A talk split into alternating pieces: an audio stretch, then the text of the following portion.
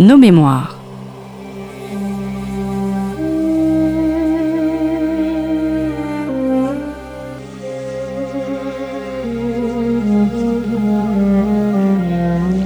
On retrouve Christophe Dickès. Bonjour à toutes et à tous et bienvenue sur Storia Voce pour une émission un peu spéciale puisque nous nous trouvons au cœur du château de Versailles. Nous nous trouvons plus exactement dans les appartements privés de la reine Marie-Antoinette. Alors, ces appartements viennent d'être totalement restaurés, un travail absolument remarquable, étonnant, un travail riche que vous pouvez découvrir au cours de visites particulières. Et le chef de projet de ces restaurations est avec nous. Vous l'avez peut-être déjà entendu sur Storia Voce. Il s'agit d'Hélène Delalex. Hélène Delalex, bonjour. Bonjour Christophe Dickès. Merci d'avoir répondu à notre invitation. Alors je vous ai reçu pour un livre, Marie-Antoinette, paru chez Perrin. Je vous ai reçu aussi pour une exposition, l'extraordinaire exposition euh, Louis XV, et je vous reçois aujourd'hui, jamais 203, pour un tout autre travail, celui de la restauration des appartements de Marie-Antoinette. Alors, J'enregistre cette émission depuis le château de Versailles et nous sommes dans là euh, dans une petite pièce et c'est la première question, la première chose absolument incroyable, c'est que c'est précisément une petite pièce. Nous sommes très éloignés de la galerie des glaces, nous sommes très éloignés de la chambre de roi ou de la reine, ce sont des tout petits espaces. Oui, effectivement, c'est ce qui frappe euh, souvent les visiteurs, ce qui les étonne en fait, c'est à la fois ce caractère tout petit euh, de ces pièces, hein, parfois minuscules. Là, on est dans une des plus précieuses, elle fait moins de, moins de 17 mètres carrés. Et puis aussi, ce qui frappe, c'est parfois des pièces euh, très simples en fait, des pièces simplement peintes en blanc, des tout petits paliers, des petits placards. En fait, on découvre qu'est-ce qu'était le lieu réel de la vie des souverain. Et tout cet ensemble, en fait, cette sorte de petit ensemble labyrinthique, en fait, de pièces qui sont pratiquement enchevêtrées les unes par rapport aux autres, eh bien, ça forme une sorte de, de, de, canevas assez charmant, presque de collier de perles, en, quelque sorte, entre des pièces, comme on voit ici, qui sont euh, extrêmement riches, d'un extrême raffinement, ce qu'on appelle des, les cabinets des petits écrins, et puis des pièces, euh, voilà, beaucoup plus simples. Et ce qui frappe aussi, eh bien, euh, c'est qu'elles donnent toutes sur deux cours intérieur finalement euh, assez austère, assez triste en quelque sorte. Et donc là, on éprouve presque physiquement euh, qu'est-ce que pouvait être le lieu de vie quotidien de la reine. Et puis on comprend aussi euh, son besoin d'air, son besoin de lumière, et on comprend aussi le petit Trianon finalement. Alors, nous allons nous diriger vers les appartements de la reine, et pour ce faire, nous allons emprunter un escalier.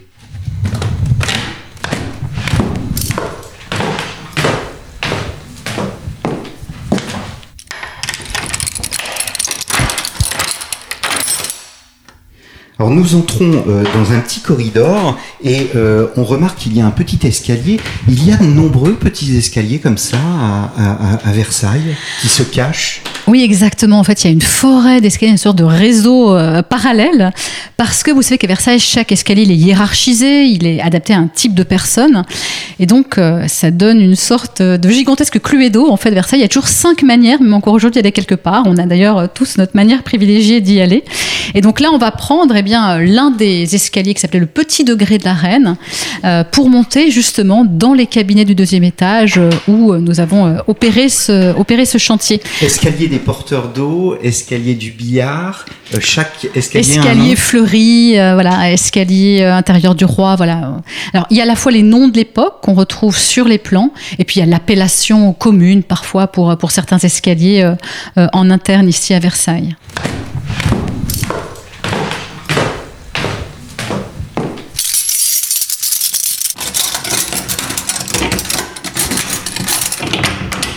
Alors, après être monté euh, par l'escalier, nous arrivons dans une sorte d'entresol. Et ce qu'il y a d'étonnant, il y a une sorte de petite baie vitrée. Et derrière cette baie vitrée, il y a des coffres avec une toute petite pièce. Oui, alors c'est exactement ça. Ce sont des entresols, là, l'entresol haut. En fait, chaque étage était pourvu d'un entresol, haut et bas. Et en fait, ils ont pratiquement tous disparu euh, à Versailles, euh, notamment au moment des travaux Louis-Philippe. Et là, de façon miraculeuse, ils ont été conservés. Et qu'est-ce qu'ils nous disent, en fait, ces entresols? Ils ajoutent un degré de plus dans l'authenticité des lieux. Eh bien, c'est tout l'espace de la domesticité, en fait, cette fameuse petite cour, euh, comme euh, euh, le disait le, titre du célèbre ouvrage de, William Newton. Cette petite cour, c'est cette cour domestique, en fait, et là, évidemment, nous sommes en lundi, sans personne, on découvre presque cette pièce sans acteur, mais il faut imaginer ici, nuit et jour, eh bien, une armée de, de, de valets, de femmes de chambre, qui s'activaient au service de la reine. Et donc, nous avons utilisé ce petit entresol, là, euh, eh bien, pour exposer les, les mâles euh, de la garde-robe de, Marie-Antoinette que nous avons également fait restaurer euh, pour l'occasion. Alors, vous voyez, on y descend par quelques marches. Et puis on voit qu'est-ce qu'était aussi ce, ces logements domestiques avec une toute petite fenêtre voilà, qui imposait presque la chandelle dès l'après-midi. Et puis donc des pièces qui font ici à peine, à peine 1m40 de haut.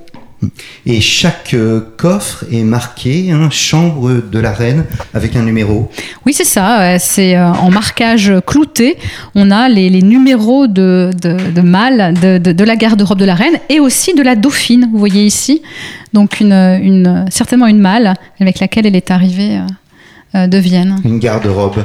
Eh bien, nous allons nous engager et continuer dans l'escalier afin de nous rendre dans les appartements de Marie-Antoinette. Alors nous arrivons, euh, Hélène de l'Alex, dans les appartements de Marie-Antoinette. Euh, nous allons parler de la fonction de ces appartements, de ce que ces appartements nous disent de la personnalité de la reine, mais avant tout, je souhaiterais parler du projet en lui-même. Comment naît un tel projet? Comment décide-t-on un bon matin de refaire à l'identique les appartements de Marie-Antoinette? Eh bien, un beau matin, on fait le, constat, en fait, euh, qui était déjà fait depuis de nombreuses années, hein, qu'il fallait s'atteler, en fait, à ces fameux cabinets privés du deuxième étage, parce que si ceux du premier étage sont euh, finalement bien connus, assez célèbres, hein, le cabinet doré, la méridienne, ils ont toujours été présentés dans un, dans un bel état authentique, c'était pas du tout le cas au, deuxième étage, aussi parce que ce sont des, appartements avec une histoire euh, plus complexes, des appartements qui ont été euh, détruits sous Louis-Philippe, reconstruits en 1985, qui faisaient partie des espaces les moins connus du château, beaucoup d'archives lacunaires. Il y avait une première tentative de remeublement euh, de, de, toiles de Jouy il y a une quinzaine d'années, mais qui n'avait pas vraiment de, logique euh, historique, on n'avait pas compris un peu euh, ces espaces. Et donc pendant des années, il y avait une sorte de, statu quo, on pourrait dire. Alors ils étaient ouverts à la visite, hein, ces cabinets, mais ce qu'on savait évidemment parfaitement, que c'était en rien du niveau de, la reine, c'est-à-dire du niveau attendu, d'autant plus pour des pièces où elle s'était investie euh, particulièrement. Pour euh, anecdote, pendant des années en, interne, et les anciens de Versailles euh, se, rappelleront pourquoi, on appelait ça entre nous le F4 de la reine. Alors, c'est pas très glorieux, mais ça veut bien dire ce que ça veut dire. Il y avait cette aspect un petit peu moderne de pièces reconstruites, hybrides, avec des, mobiliers de qualité un peu diverses, qui n'est pas toujours en lien avec la reine. Donc on n'avait pas, on n'avait pas à appréhender, à saisir euh, ces espaces. Donc il, fallait s'y atteler et, on l'a fait. Alors qui sont les acteurs de la décision visant à rénover les appartements de Marie-Antoinette? Est-ce qu'une telle opération d'ailleurs nécessite euh, l'aide de mécènes? Alors, la personne qui a véritablement lancé le projet, c'est notre directeur, hein, Laurent Salomé, qui, lorsqu'il est arrivé il y a quelques années à Versailles, a tout de suite vu et compris en fait la nécessité euh, de, mettre à niveau absolument euh, euh, ces cabinets privés. Et donc, au début, le, chantier a été lancé sur nos fonds propres. Hein, C'était un pur chantier de, la conservation. Et puis, au fur et à mesure, il a pris beaucoup d'ampleur, au fur et à mesure des découvertes aussi de, l'enthousiasme que, que, ça engendrait. Et donc, nous avons rencontré ensuite la maison Pierre Fray Vous savez, c'est une célèbre maison de, création et d'édition de, textiles, d'ameublement.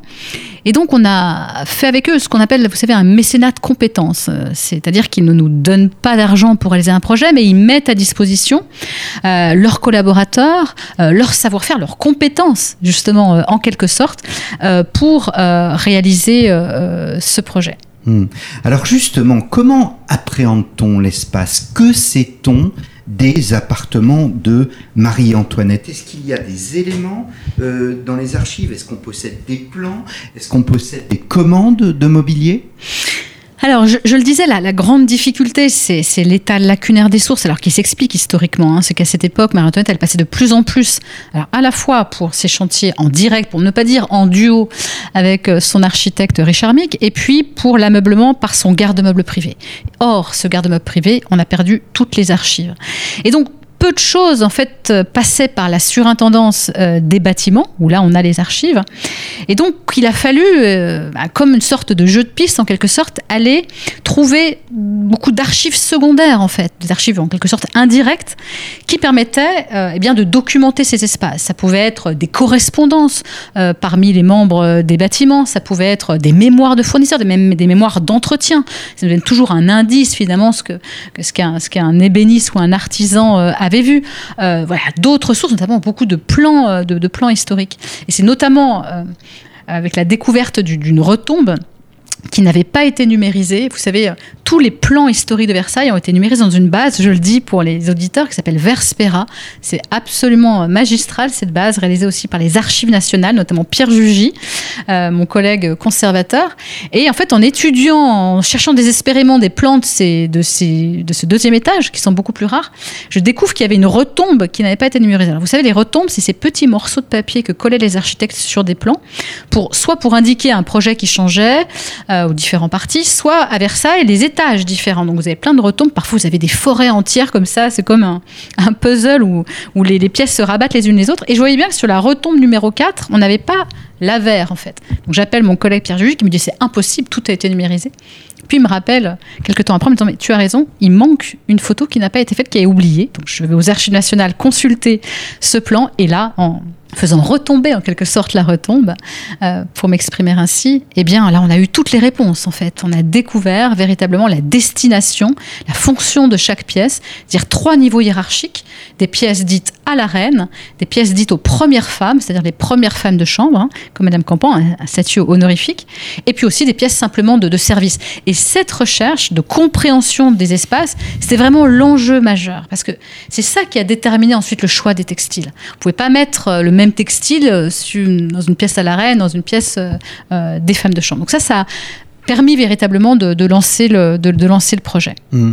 Est-ce qu'il y a malgré tout des zones d'ombre, des parties que l'on ne connaît absolument pas, on va dire même des mystères?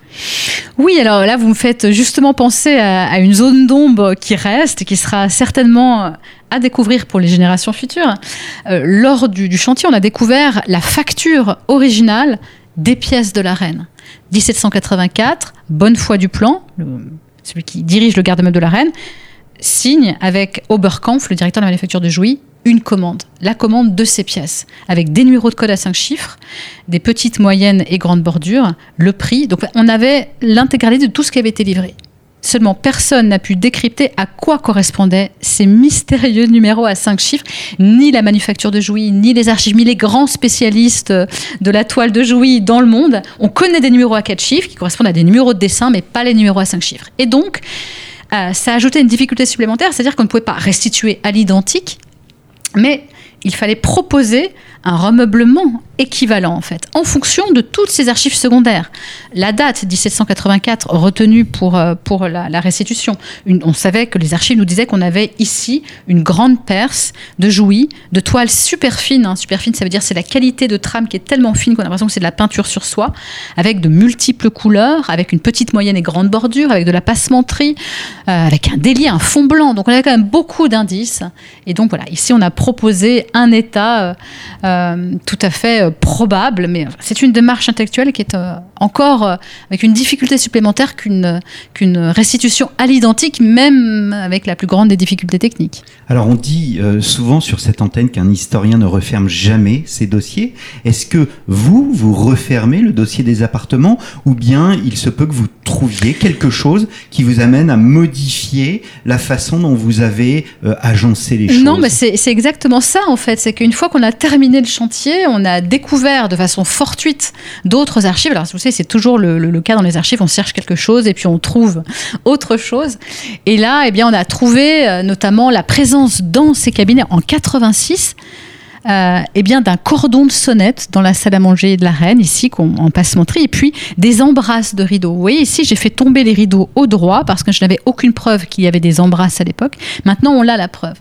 Et donc voilà, comme au 18e, un chantier, ça ne se, ça ne se referme jamais et, euh, euh, et on ajuste, on améliore au fur et à mesure des découvertes et on, on prend le temps, en tout cas, de, voilà, de faire les choses. Une fois que les éléments d'archives sont réunis, que se passe-t-il exactement? On représente euh, très précisément ce qui doit être fait, on réalise des maquettes?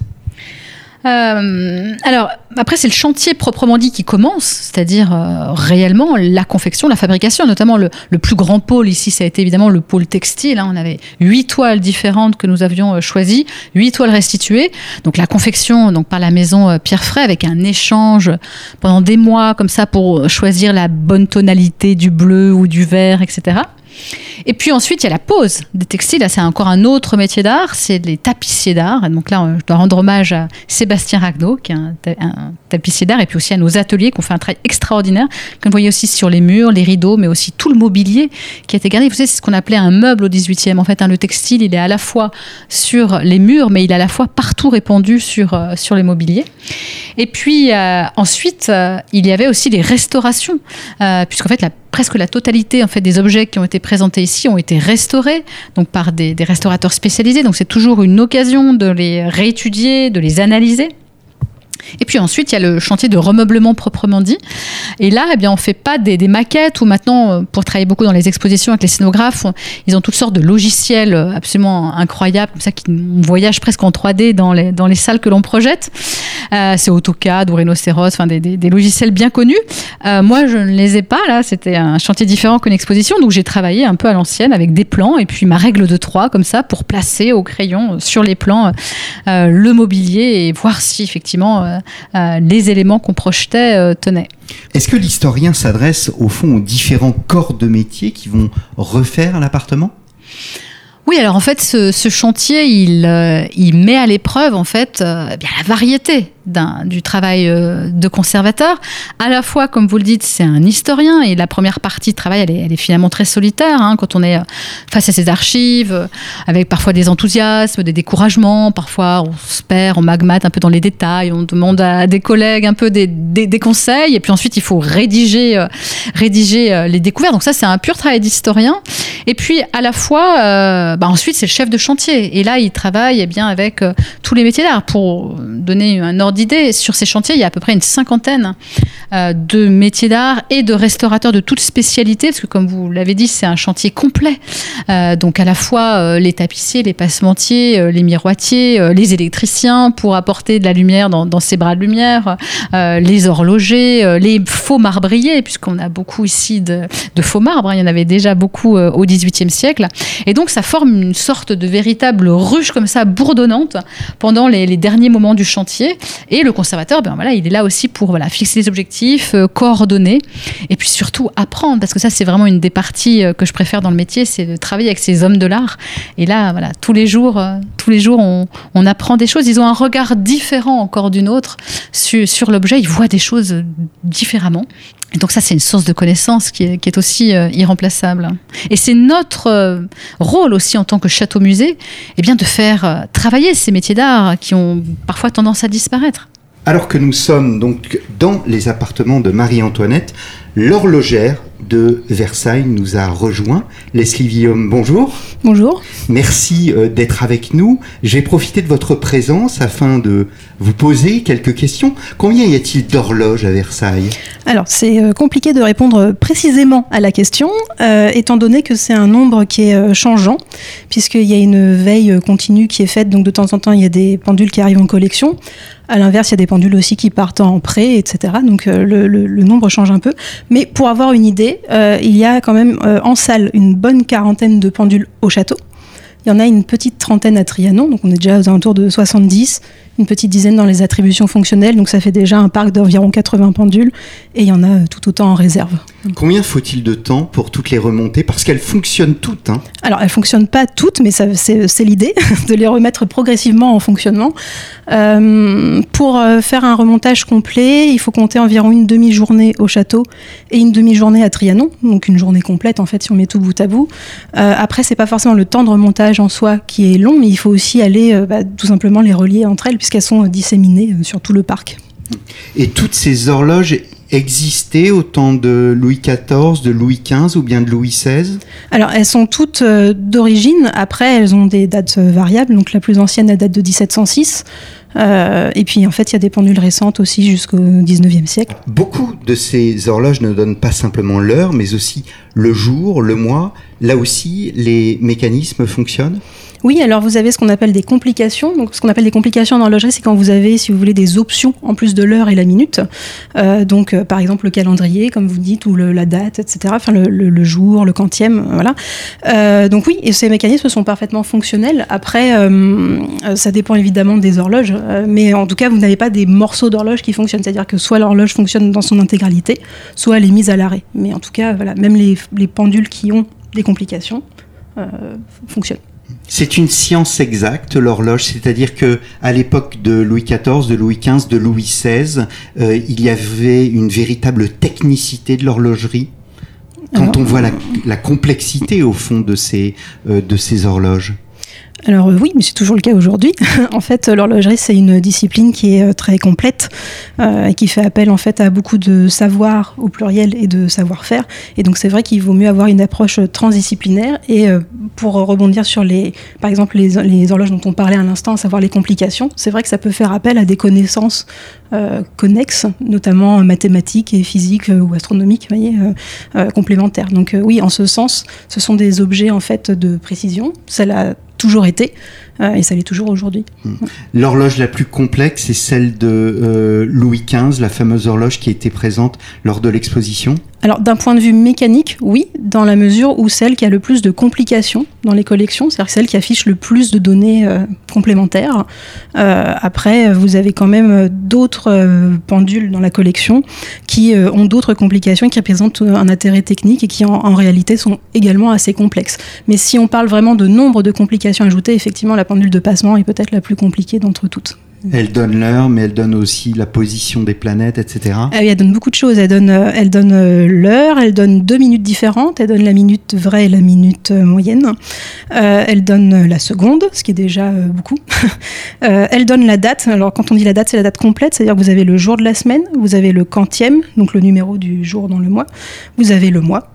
Et puis, bah, chose assez extraordinaire, elle a en plus les années avec quatre chiffres, donc ça va jusqu'en 9999 pour l'affichage. En plus de ça, elle a une phase de lune. Et après, effectivement, elle a un planétaire héliocentrique euh, à son sommet, avec euh, toutes les positions euh, relatives des planètes qui sont connues à l'époque. Donc hmm. Mercure, Vénus, Terre, Mars, Jupiter et Saturne, et ça s'arrête à Saturne. Alors celle de passement est la plus compliquée, la plus ancienne? Et la plus ancienne, c'est en fonctionnement dans le, dans le château, c'est la pendule de Moran qui date de 1706 et qui est toujours, ma foi, parfaitement à l'heure. Hein, voilà. Et c'est une pendule à automate, et les automates fonctionnent également. Et le rôle des mécènes, Hélène de l'Alex, dans l'horlogerie, il est important? Alors d'autant plus dans l'horlogerie, alors c'est une histoire assez récente, les mécènes euh, et l'horlogerie, parce qu'en fait, la collection c'était un petit peu euh, la belle au bois dormant. Quoi. On avait une collection absolument merveilleuse, pleine de prototypes. Évidemment, on a toujours le meilleur à Versailles, mais qui était quand même un peu endormie, c'est-à-dire qu'on les entretenait, mais elles étaient peu étudiées, peu restaurées, si ce n'est simplement euh, l'entretien, considérées en quelque sorte comme des simplement des objets d'art, quoi, des garnitures de cheminée. Et donc on a lancé plusieurs mécènes, notamment grâce à Catherine Pégard, un mécénat très important dont on vient de parler sur la de passement. Donc là, c'est sur plusieurs années, mécénat Rolex. Et puis aussi, alors des mécénats particuliers, justement, euh, Christophe, on est en face euh, de la pendule ivoire que l'on regardait, mais qui a été aussi mécénée par euh, Iselin, donc un, marchand très célèbre de pendules. Donc mécéné restaurer, ça veut aussi dire évidemment une nouvelle occasion de les étudier vraiment de près. Et puis là, on a initié un nouveau type de mécénat, mécénat public, crowdfunding, comme on dit, avec euh, la campagne Adopter une pendule. Alors on pensait euh, que ça allait prendre plusieurs années. Ça concernait principalement les pendules du grand et du petit Trianon qui, justement, elles, ne fonctionnent pas. Et là, on a été, je dois dire, euh, complètement dépassé par le succès incroyable de cette campagne, puisque toutes les pendules ont été aussitôt adoptées, si bien que nous, maintenant, on doit, on n'a pas le, personnel en face pour toutes les femmes. On va, on va les faire petit à petit, année après année. Et en tout cas, ce mécénat il nous permet d'envisager pour chaque pendule des restaurations fondamentales. Ça veut dire, on vient de parler du mécanisme évidemment. Parfois, le mécanisme, c'est pas simplement le remettre en fonctionnement, c'est le remettre dans un plus grand état aussi d'authenticité. Évidemment, les restaurations des bronzes. Mais là, on va initier notamment un nouveau chantier de restauration des cadrans en émail. C'est encore une spécialité particulière. Et puis, vous voyez là une, cloche aussi qui protège la pendule. Et ça aussi, c'est une source euh, très importante de, de financement. Les cloches qui protègent les pendules et puis qui doivent être munis de portes parce que justement euh, l'horlogère ne peut pas, eh bien, sur des grandes pendules, porter seule pour le remonter chaque semaine des cloches qui font euh, parfois plusieurs kilos, qui sont en verre ou situées à côté de, vases de sèvres très fragiles. Donc ça aussi, euh, il faut penser à l'entretien quotidien de, de, ces pendules, donc d'un point de vue, d'un point de vue global. Nous allons euh, terminer cet entretien, Leslie, en écoutant la pendule de Moran, une pendule complètement exceptionnelle, extraordinaire, qui était bien évidemment réservée au roi Louis XIV.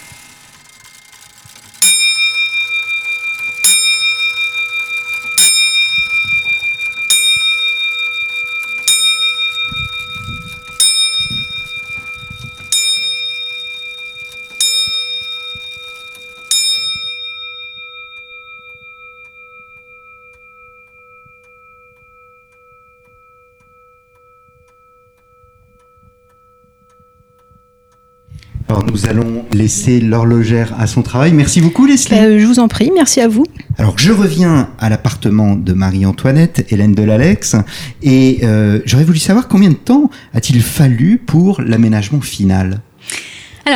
Au final, les appartements, ils ont été fermés près de 10 ans. Parce qu'en fait, avant notre chantier à nous, il y avait un chantier général sur le corps central du château, sur une, restauration du système de contrôle de l'air. Donc ça, ça a pris 5, 5 ans. Et ensuite, nous, on est arrivé il y a à peu près euh, un peu plus de 4 ans maintenant euh, pour ce chantier voilà, purement de, conservation, de restauration des, espaces et, et, des remeublements. Et au début, c'était un chantier qui... Voilà, on n'avait pas de, comment dire, de, de, de date de rendu, en fait. Donc on est dans un dans un tempo, j'allais dire, très différent que ces, euh, des, expositions, par exemple, où on a toujours une ouverture qui est liée à une actualité. Et donc ça, c'était aussi une donnée supplémentaire. On avait le temps euh, de faire les choses, et c'est extrêmement précieux finalement pour un conservateur. C'est aussi un gage de qualité, en fait. Euh, moi, je dis toujours qu'il y a un temps qui est incompressible, c'est le temps du travail. Ici, c'est le temps du bâtiment, qu'il faut, parfois il a ses caprices, le bâtiment, il faut être à son tempo. Le temps des objets, ensuite, il faut savoir les écouter. Et donc, il faut se mettre en quelque sorte à, à l'unisson presque d'un temps du XVIIIe siècle. On travaille selon les techniques du XVIIIe siècle. Donc il faut retrouver ce temps. Finalement, c'est, ça n'a pas changé hein, pour, pour faire euh, un textile avec 25 couleurs en toiles imprimées, pour, pour restaurer euh, un siège Jacob ici qui, qui, sort des réserves, pour, pour traiter un marbre, etc. Ça, c'est un temps qui est, qui est vraiment incompressible et, euh, et qu'il faut respecter. C'est la beauté aussi des, de, de, de, de, ce métier et des objets d'art.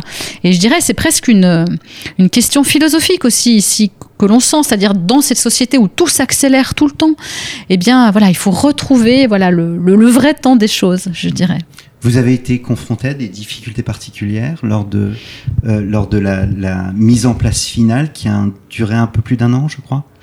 Oui, c'est ça, la, dernière phase euh, de, montage a duré, a duré près d'un an. Je dirais la difficulté, outre le fait euh, voilà, de, comprendre ces espaces, de naviguer dans les archives sans en a parlé, euh, je dirais la difficulté, c'est aussi, comme vous voyez, c'est des toutes petites pièces, des pièces entresolées qui sont toutes petites.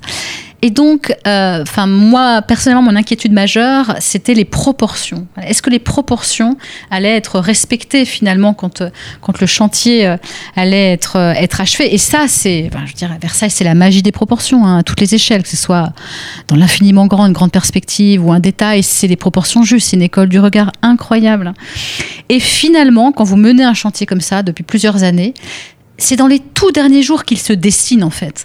Euh, d'ailleurs, il y a des journalistes qui venaient pendant les derniers moments du chantier, genre cinq jours ou six jours avant, quand on leur disait qu'on ouvrait euh, lundi.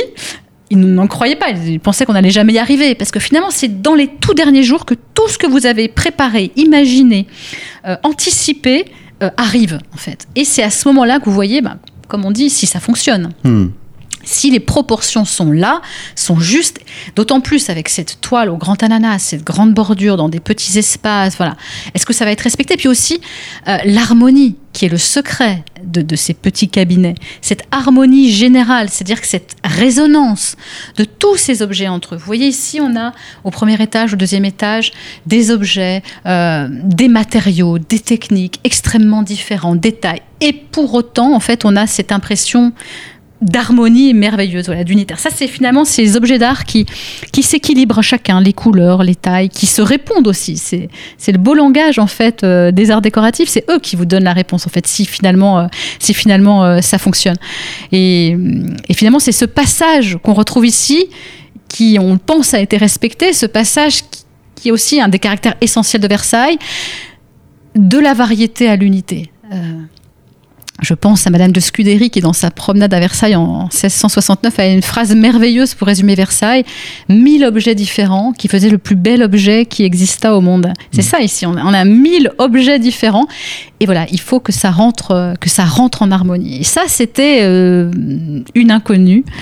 Euh, qu'on a découvert dans, dans les tout derniers jours. Mm. Et je peux. ça restait un chantier de papier en fait euh, jusqu'au dernier jour, hein, un chantier intellectuel. Même si on avait pris toutes les précautions, euh, toutes les précautions, même on a, on a fait des, des présentations in situ de textiles d'époque pour ne pas se tromper. Ça reste quand même une grande inconnue. Ça, mm. c'était une belle leçon. C'est vrai que se dégage de ces pièces cette harmonie, tout est à sa place, tout paraît au fond euh, très très juste. Quand ça se voit pas, c'est que c'est réussi. Voilà. voilà. quand ça se voit pas, c'est que c'est réussi. Il y a un classicisme, mais il y a aussi une originalité. Vous euh, évoquez les ananas. Les ananas sont particuliers à cette époque. Oui, alors ça, ça surprend tout le monde, mais euh, déjà c'était une grande mode à Versailles déjà depuis longtemps, hein, depuis 1733 exactement, depuis que les premiers ananas français ont été cultivés au potager royal. Ça a généré une mode extraordinaire évidemment dans, dans, dans la culture, dans l'art culinaire, mais aussi dans les arts décoratifs. On comprend pourquoi, en fait, dans cette pleine mode de l'exotisme, cet ananas extraordinaire avec sa couronne exubérante de feuilles, comme ça, d'ailleurs, on dit c'est le fruit des rois, parce que cette couronne de feuilles rappelait la couronne royale.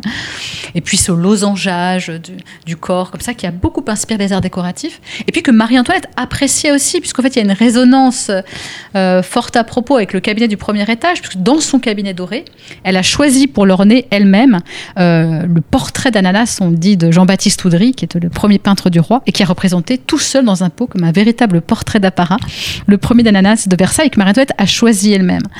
Euh, et puis, voilà, cette, euh, cette toile, euh, c'est aussi un souvenir, je dirais, quand on était dans, les réserves du musée de Jouy. J'ai analysé à peu près 10 000 échantillons de toiles de Jouy quand il est classé par hiérarchie. Parfois, c'est des échantillons de, de, quelques centimètres. Et quand on a découvert, en fait, l'original de cette toile aux ananas, qui était un lait complet de, 2,90 m, qui était tout à fait inouï. Ce qui était inouï, c'est que c'est un lait qui n'avait jamais été posé, donc il avait conservé ses couleurs originales. Donc il n'y avait pas besoin, avec toutes sortes de scanners, euh, d'analyses, d'essayer de calculer le vieillissement des couleurs. On avait les, les couleurs d'époque. Et puis, alors là, parfois, les planètes s'alignent dans un projet. On a découvert au Royal Ontario Museum de Toronto la bordure correspondantes, petites, moyennes et grandes bordures, comme, comme dans les sources. Ça, c'est rarissime. On compte sur les doigts de la main les, euh, les toiles de Jouy qui ont conservé leur bordure originale. Souvent, ça a été dissocié avec le temps. Donc, on a fait un partenariat avec le musée de Toronto. Et puis, ces toiles qui avaient son chef de pièce marqué, donc daté en plus, datait de 83 et nous, on cherchait un état 84. Donc, voilà, mmh. ça réunissait un peu tous les critères. Et si on a mis longtemps à choisir les, les textiles des autres pièces, parce qu'on avait beaucoup de choix, ici, je dirais, le, tout ça, ça s'est imposé comme, euh, comme une évidence. Et quand vous découvrez le, résultat euh, à, la fin du chantier, euh, là, je dirais, c'est pas du tout une affaire de spécialistes, d'historiens d'art ou de conservateurs. C'est l'affaire de tous. Mm. Euh, c'est immédiat. Ça fonctionne, ça fonctionne pas. Euh, ça, n'importe qui peut en faire euh, l'expérience. hein. C'est euh, c'est une seconde. Si vous commencez à réfléchir si c'est réussi, c'est que c'est mal parti. Alors, je voudrais terminer euh, sur la fonctionnalité sur la, de, de ces appartements, mais aussi la personnalité de, Marie-Antoinette. À quoi servaient euh, ces appartements? Est-ce que Marie-Antoinette les occupait souvent? Oui, alors vous êtes ici euh, en quelque sorte un peu dans, dans, dans le sein des saints de, de ces espaces privés. hein. Euh, il faut bien imaginer aussi que c'est un monde complètement à part, qui est parfois complètement ignoré des courtisans. hein. Vous savez, par exemple, le comte des qui était page à la cour, qui a toujours vécu à la cour, après le départ de la famille royale en 1789, il écrit qu'il découvre un labyrinthe de pièces absolument inconnues qu'il ne pouvait même pas soupçonner. Donc, tout le monde pénètre à Versailles, mais pas n'importe où. Et ces espaces exclusivement pour la reine, pour sa famille, et puis pour quelques-uns de ses favoris, euh, eh bien, ces espaces étaient gardés de jour comme de nuit par le personnel de la chambre, notamment les premières femmes de chambre, qui avaient la liste des personnes habilitées à y pénétrer. Et donc la reine s'y retrouvait ici donc pour sa vie quotidienne, euh, à la fois seule, que ce soit pour, euh, bah, pour, pour lire un livre dans, dans, sa bibliothèque, ça donnait un, des travaux de broderie par exemple, une activité qu'elle pratiquait de- depuis l'enfance, recevoir sa marchande de mode, Rose Bertin, organiser des petits concerts de musique par exemple avec ses, euh, avec ses favoris. Euh, le jeu également avait, avait une grande place à Versailles. Et puis, évidemment, l'activité majeure, c'était la conversation ici. hein. À la cour, on règne par, par sa conversation. C'est l'activité favorite. Mais elle recevait aussi beaucoup ses enfants. C'est un lieu où elle a d'ailleurs une pièce est dévolue ici aux, enfants. On a passé beaucoup de temps avec eux. Et d'ailleurs, je, je parlais de, de 1789, après le départ de la famille royale. Euh, donc la famille part le 6 octobre au matin. Et le 10 octobre, il y a un marchand mercier, Lignereux, qui fait l'inventaire ici de tout ce qui est présent dans les cabinets de la reine. Et il note dans la Méridienne, où nous nous trouvions euh, au début, euh, les jouets de Monsieur le Dauphin qui traînent encore par terre, et notamment sa lanterne magique. Voilà, ça, ça- ça nous renseigne aussi sur ce caractère extrêmement subi en fait de cette révolution qui a comme figé en quelque sorte les lieux. Et c'est aussi un détail très émouvant qui nous montre l'usage que faisait la reine de, de ces cabinets. Elle a sa bibliothèque également. Oui, sa bibliothèque euh, privée. Alors, une de ses bibliothèques, elle en a eu, elle en a eu beaucoup. Mais une bibliothèque qui a été aussi euh, restaurée ces, dernières années, dont on possède aussi tous les catalogues.